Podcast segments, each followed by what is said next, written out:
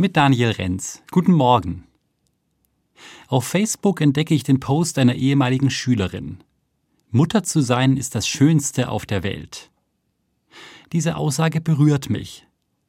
Denn dass ausgerechnet diese junge Frau das einmal schreiben würde, hätte ich nie gedacht.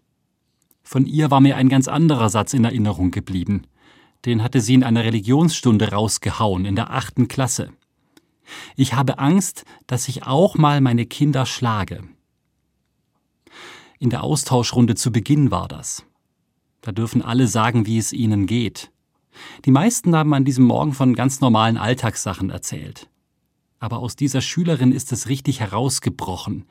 Ich habe Angst, dass ich auch mal meine Kinder schlage. Der Satz war ein Hilferuf, im Blick auf sich selbst und auch die Zukunft. Dieses Mädchen muss gespürt haben, was meine Eltern mir antun, das prägt mich ganz tief, so dass ich möglicherweise eines Tages vom Opfer selbst zur Täterin werde. In der Familientherapie ist das längst bekannt. Viele Statistiken erzählen davon, dass Menschen in ihren Strukturen gefangen sind und manchmal selbst nicht anders handeln können. Und vielleicht findet sich diese dunkle Wahrheit sogar schon in der Bibel. Da heißt es mal, Gott sucht die Missetat der Väter heim an Kindern und Kindeskindern bis ins dritte und vierte Glied. Wenn Menschen Unrecht an andere weitergeben, ist daran auch Gott beteiligt? Diese Behauptung finde ich erstmal beklemmend und auch gefährlich. Menschen bleiben doch verantwortlich für das, was sie tun. Aber wir haben eben nicht alles im Griff.